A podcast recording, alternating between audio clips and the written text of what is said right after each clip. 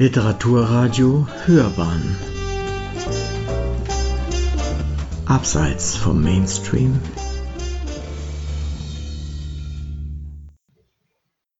Mein Name ist Thomas Gengler. Ich schreibe unter den beiden Pseudonymen Jonas Phillips und Tom Davids. Jonas Phillips ist eher für den Humor zuständig. Tom Davids ist dann eher mein Pseudonym für Krimis, Thriller und spannende Geschichten.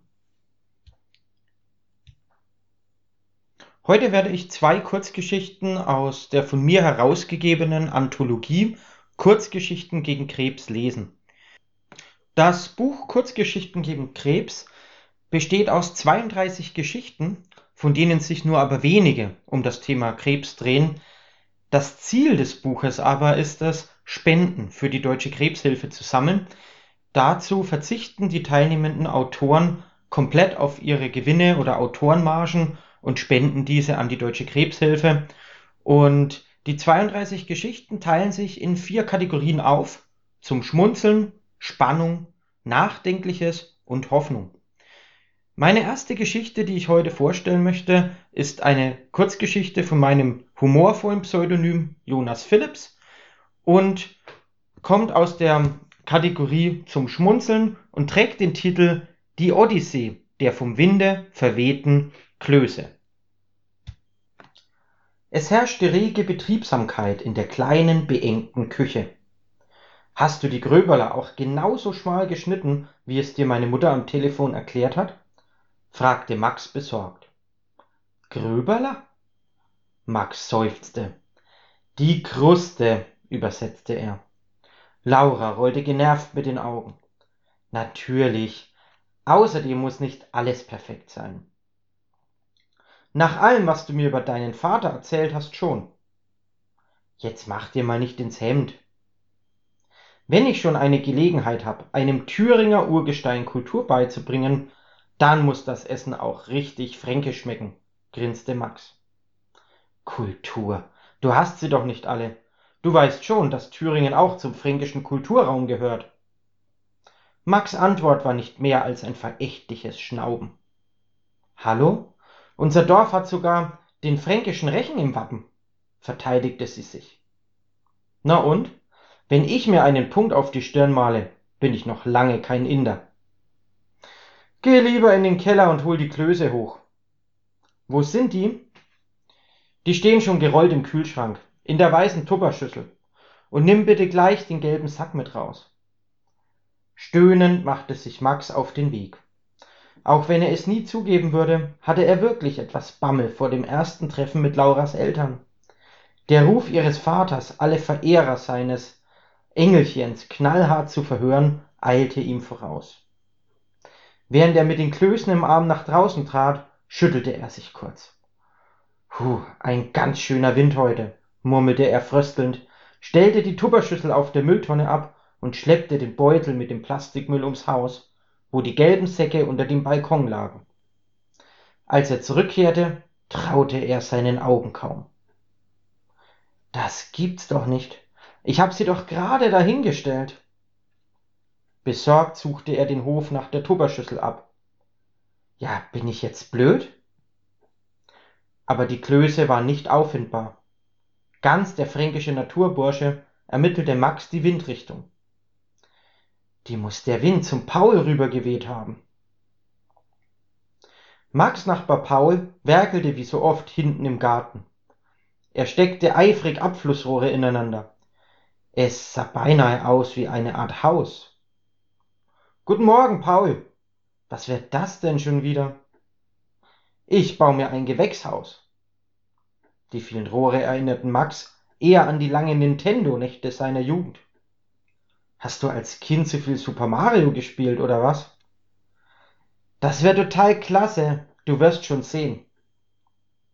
Sag mal, friert es dich eigentlich nicht? fragte Max mit kritischem Blick auf Pauls T-Shirt und kurze Hose. Ach, ich richte mich doch nicht nach dem Wetter. Das Wetter soll sich nach mir richten. Hast du zufällig unsere Klöße gesehen? Eure Klöße? Paul schüttelte verdattert den Kopf. Nein, wieso?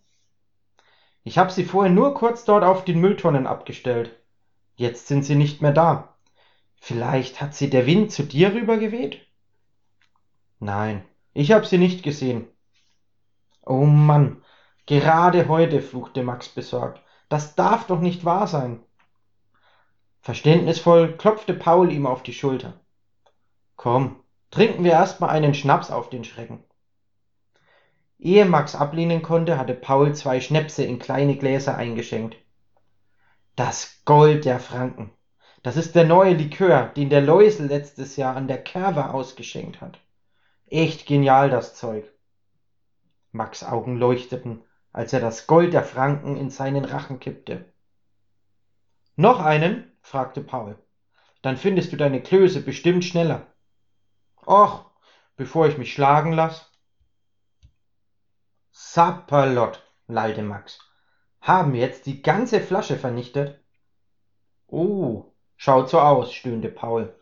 Und das ist echt ein starkes Zeug. Ich muss jetzt weiter. Die Laura erschlägt mich, wenn ich die Klöße nicht gleich bringe. Er hatte jegliches Zeitgefühl verloren. Sein Handy lag oben in der Küche. Laura wartete bestimmt schon sehnsüchtigst auf die Klöße. Versuch's doch mal beim Görchler drüben. Vielleicht hat sie der Wind dahin geweht.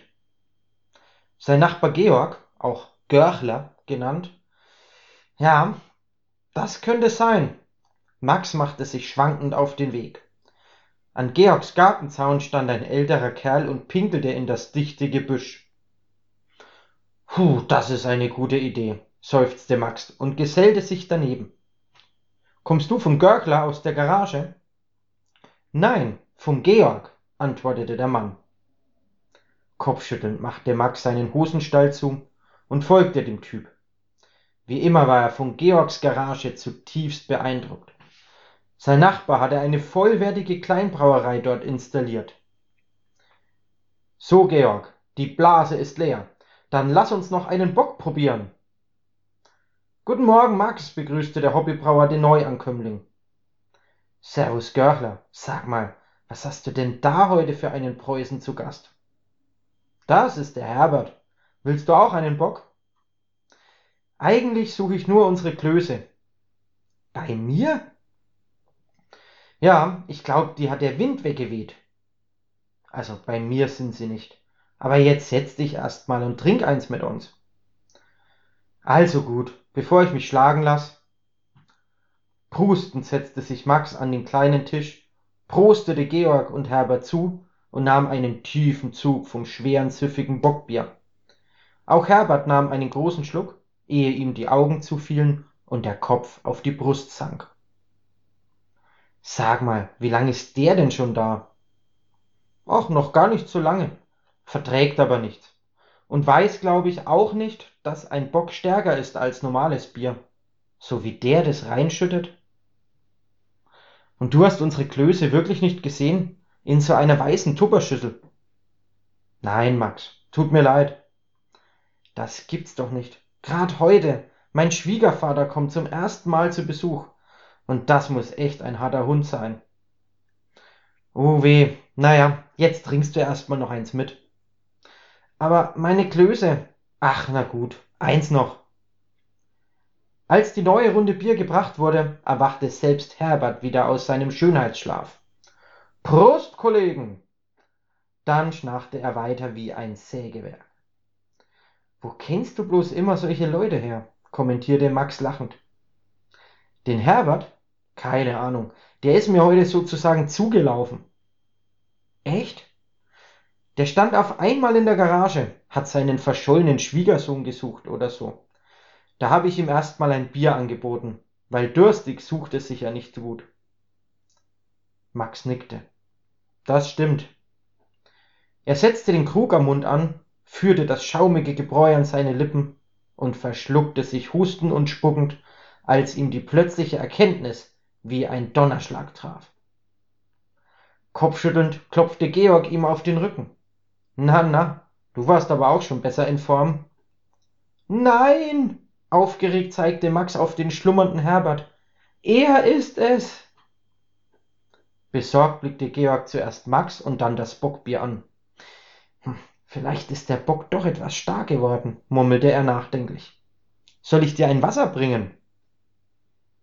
Ich glaube, ein Schnaps wäre jetzt besser. Och, wenn du meinst, kommentierte Georg und kam der, kam der eine Schnapsflasche aus dem Regal hervor. Was ist denn los? Du schaust ja fast, als hättest du ein Gespenst gesehen. Georg, ich glaube, der Herbert ist der Vater von Laura. Verdattert blickte Georg seine Nachbarn an. Echt? Meinst du? Und ich dachte, das ist so ein harter Hund. Anscheinend nur, wenn du ihm kein Bockbier gibst. Ja, und was machen wir jetzt mit ihm? fragte Georg. Also hier schlafen lassen können wir ihn nicht, überlegte Max. Ich denke, ich bringe ihn am besten heim. Also gut, wecken wir ihn auf. Gemeinsam rüttelten sie an Herberts Schulter, bis er schmatzend die Augen öffnete. Komm, wir gehen noch mal pinkeln. Wo gehen wir hin? Pipi machen, übersetzte Max und zerrte Herbert hinter sich her nach draußen. Als sie gemeinsam in die Hecke am Gartenzaun gepinkelt hatten, packte Max Herbert am Arm und wollte ihn mitschleppen. Halt, ich häng fest, rief Herbert. Da machte es auch schon Ratsch und die Masche des Zauns riss sein schönes Hemd in Fetzen. Auch das noch. Warte, ich helf dir. Max wollte ihn befreien, verhedderte sich aber an einem Ast der Hecke, der sein T-Shirt aufriss und die Haut darunter aufschürfte. Verdammt nochmal! Betröppelt blickte Herbert an sich herab. Und ich wollte doch nur Lauras Freund suchen, grummelte er. Naja, wenigstens hast du ihn gefunden. Komm, wir gehen zum Essen. Zum Essen? Aber wohin denn? Zu Laura. Wie vom Blitz getroffen hielt Herbert inne. Dann bist du. Ja, ich bin der verschollene Max. Sehr erfreut. Mit einem Mal kehrte die Ernsthaftigkeit in Herberts volltrunkene Miene zurück. Er richtete sich zu seiner vollen, imposanten Größe auf, zog die Schultern nach hinten und drückte die Brust heraus. Ein strenger Blick, und schon war die Wandlung in den gefürchteten Schwiegervater perfekt. Junger Mann, polterte er mit ehrfurchtgebietender Stimme. Und um sein Auftreten zu verstärken, zupfte er sich noch den Hemdkragen zurecht. Aber er erwischte nur einen losen Fetzen, den er verdutzt in der Hand hielt. Ihr habt ja eine ganz schöne Nachbarschaft beisammen, das muss ich sagen. Und dann lachte er schallend los. Ja, bei fränkischen Nachbarn lässt sich's gut versumpfen. Das ist ein hartes Pflaster. Arm in Arm wankten die beiden über die Straße und klingelten. Max, dich gibt's ja auch noch, schmunzelte Laura. Dann rümpfte sie die Nase. Alter, hast du eine Fahne? Plötzlich lugte eine ältere Frau in Kochschürze um die Ecke. Überrascht hielt sie inne. Ach, ihr habt euch ja schon kennengelernt. Lauras Mutter klatschte freudig in die Hände.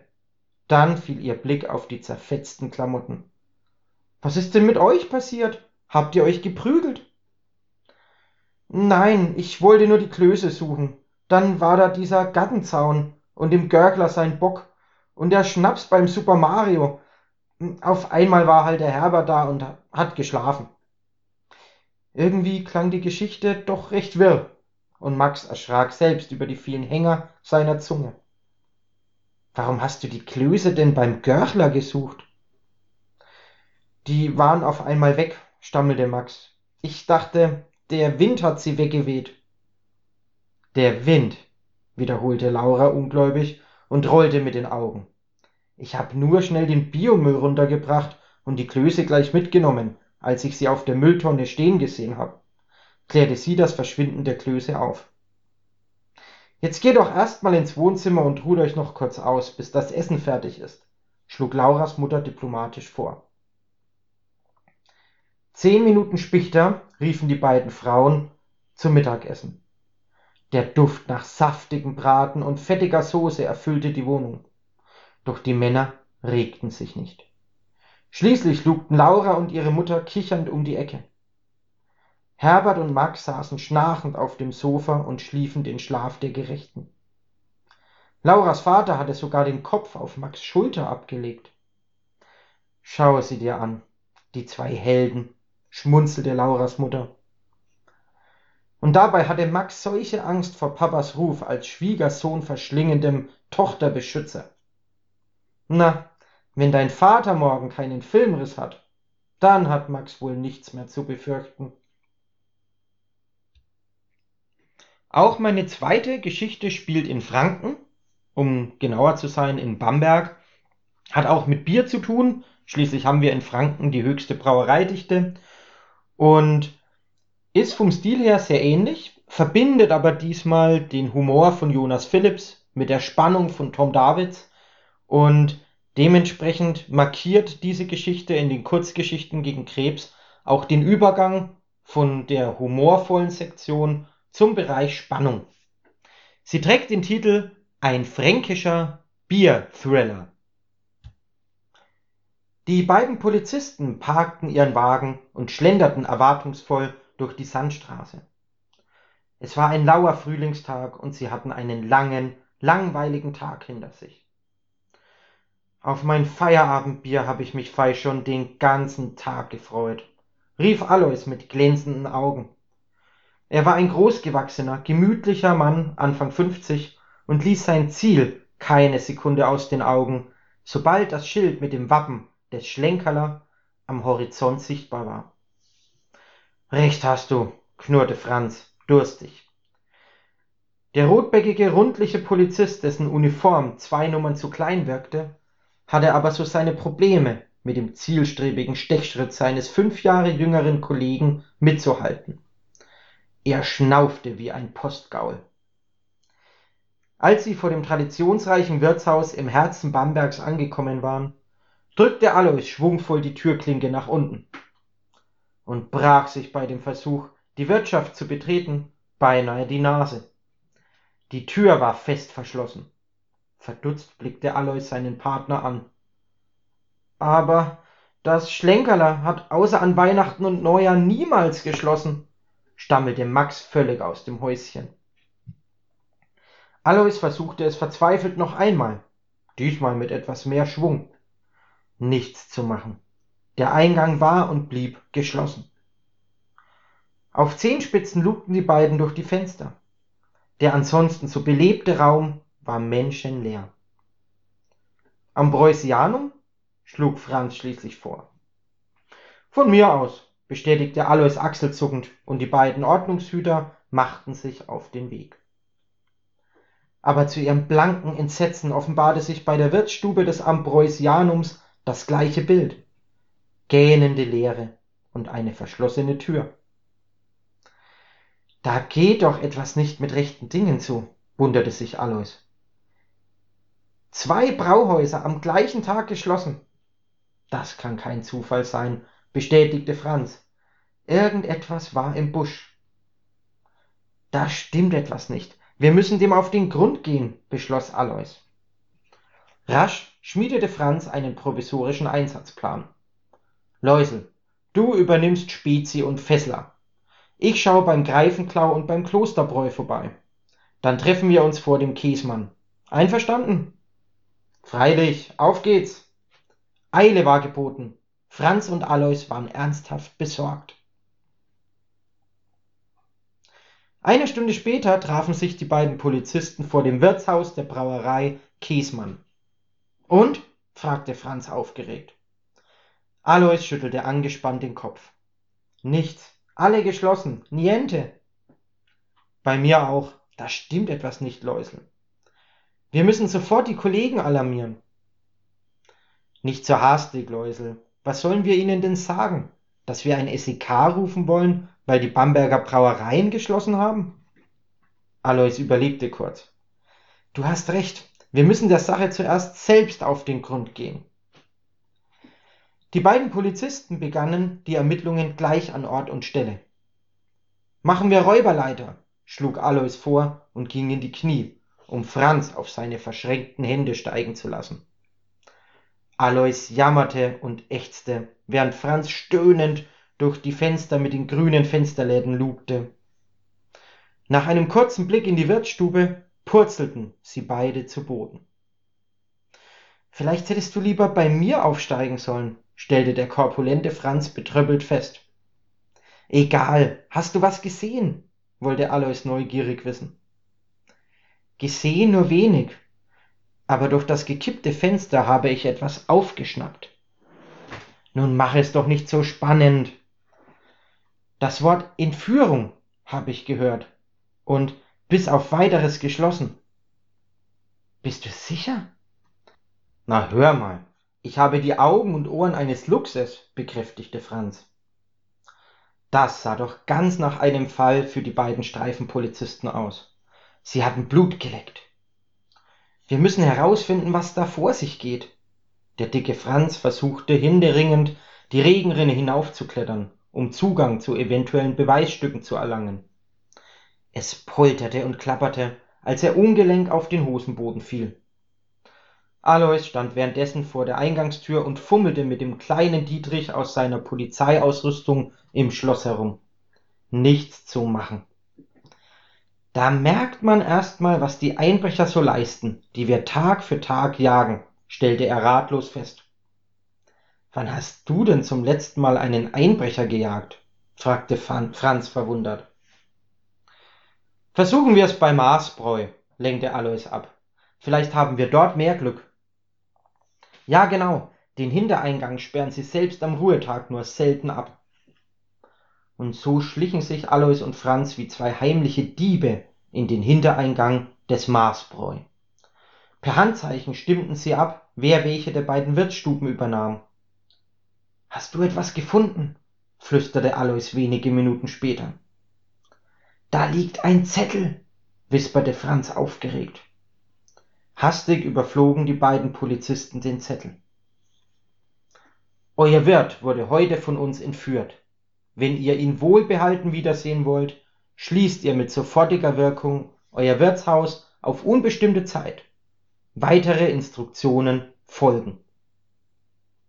Mit weit aufgerissenen Augen starrte Alois seinen Partner an. Sie hatten eine heiße Spur entdeckt.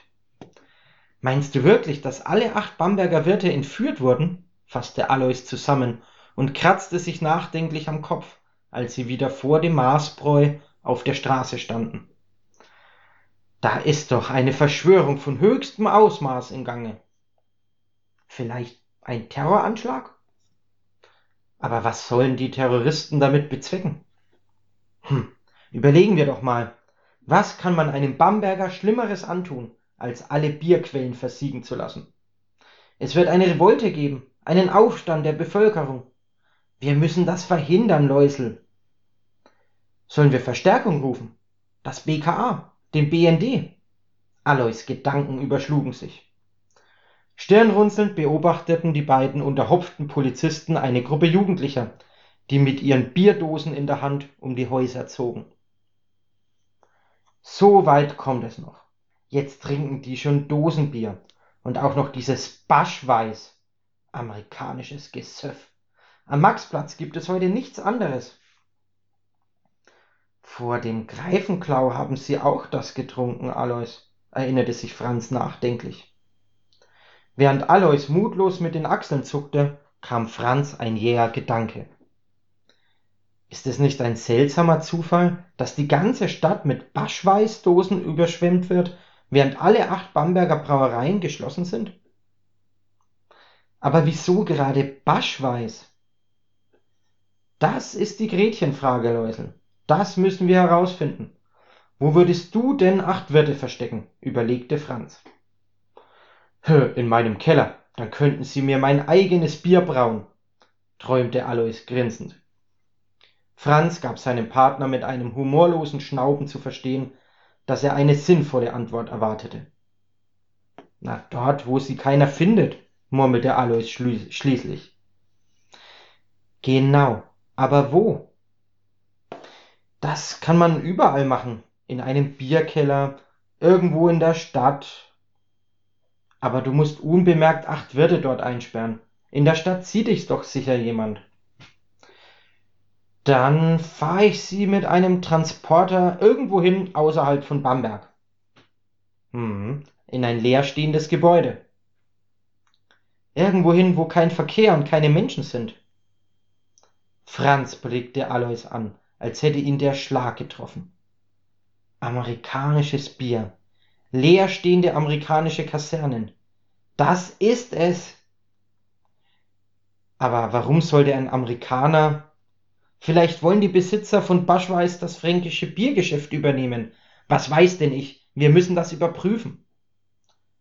Wollen wir jetzt ein SEK anfordern? Ich wollte schon immer mal zusehen, wie die einen Haufen Geiseln befreien. Das wird uns fein niemand glauben. Wir sind auf uns allein gestellt, Läusel. Wenn wir es nicht schaffen, werden 70.000 Bamberger verdursten. Alois nickte ehrfürchtig. Sie hatten eine große Verantwortung. Bis in die Haarspitzen motiviert rannten die beiden Polizisten zu ihrem Streifenwagen. Dann düsten sie los. Mit Blaulicht, wie es sich bei einem waschechten Entführungsfall gehörte. Vorsichtig lugten sie über die Zäune der einstigen Kaserne. Das ist der einzige US-Militärbau, der noch komplett leer steht. Hier muss es sein. Wie die Indianer schlichen sie um das Gebäude herum und entdeckten tatsächlich einen silbernen Lieferwagen. Was ist das? fragte Alois angespannt. Na, ein Catering-Service wird's nicht sein, erwiderte Franz trocken.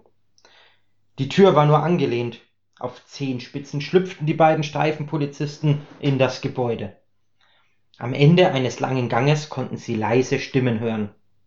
Mit einem Kopfnicken gab Franz seinem Partner zu verstehen, dass er dem anderen Flur folgen sollte. Alois blickte ihn verständnislos an. Wir müssen sie umzingeln, flüsterte Franz. Ich komm von vorn und du schleichst dich von hinten an. Alois nickte. Dann marschierte er los.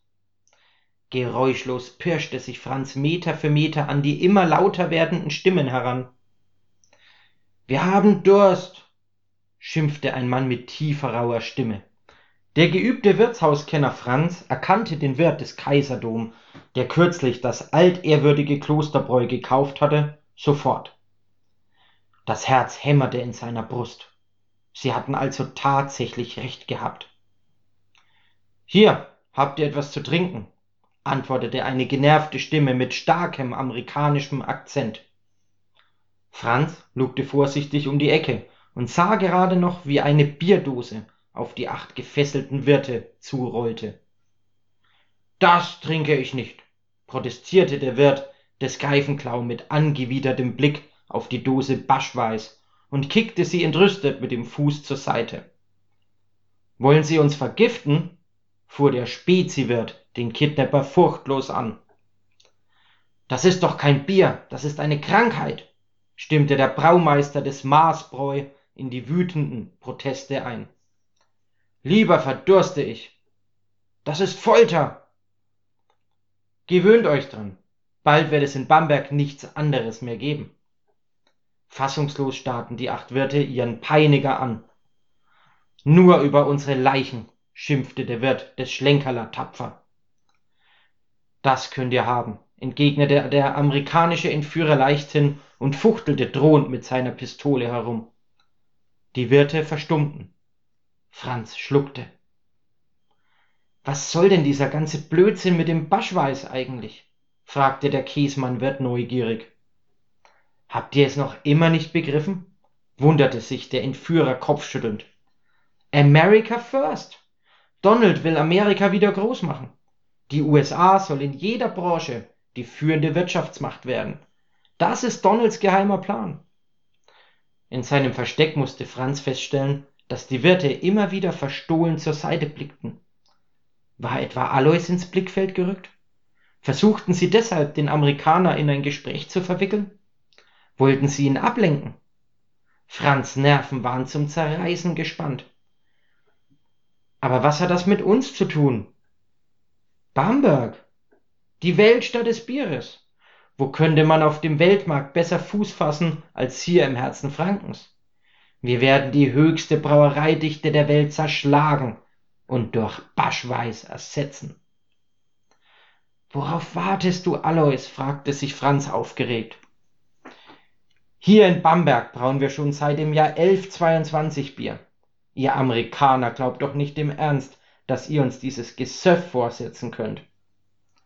Plötzlich hörte Franz einen lauten Knall.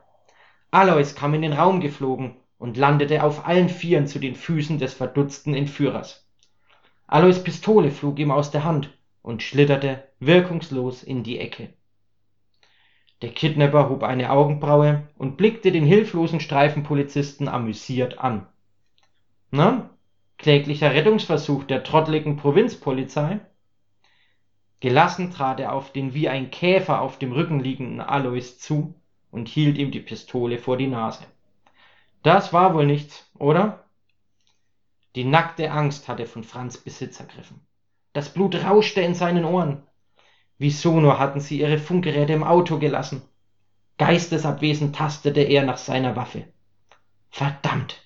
Er hatte sie zum Dienstschluss in das Handschuhfach seines Autos gelegt. Warum hatte er sie nicht mitgenommen? Idiot, schalt er sich selbst. Hilflos musste er mit ansehen, wie Alois wie ein begossener Pudel zu den Wirten stapfte und ebenfalls vom Kidnapper gefesselt wurde. Ich muss etwas unternehmen, dachte Franz.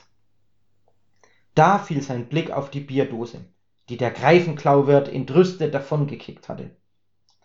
Der Entführer war noch immer mit Alois beschäftigt und hatte Franz den Rücken zugewandt. Das war seine Chance.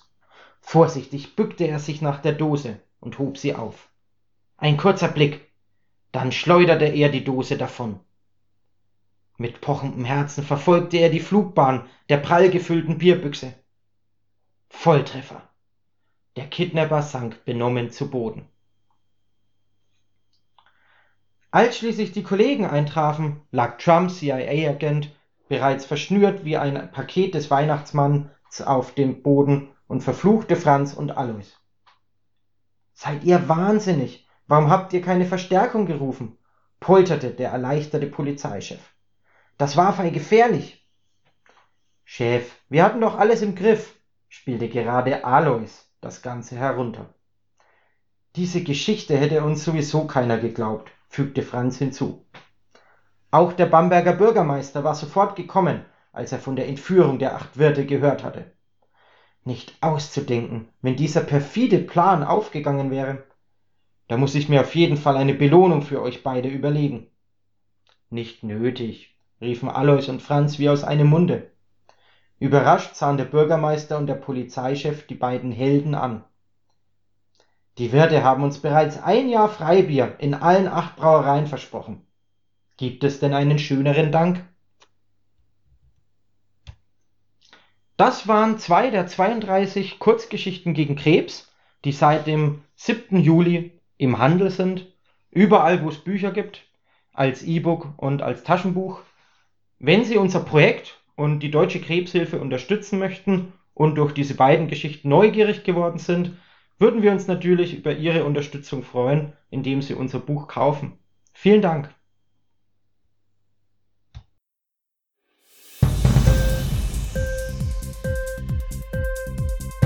Hat dir die Sendung gefallen? Literatur pur, ja, das sind wir. Natürlich auch als Podcast. Hier kannst du unsere Podcasts hören. Anchor, Spotify, Apple Podcast, iTunes, Google Podcasts, radio.de und viele andere mehr.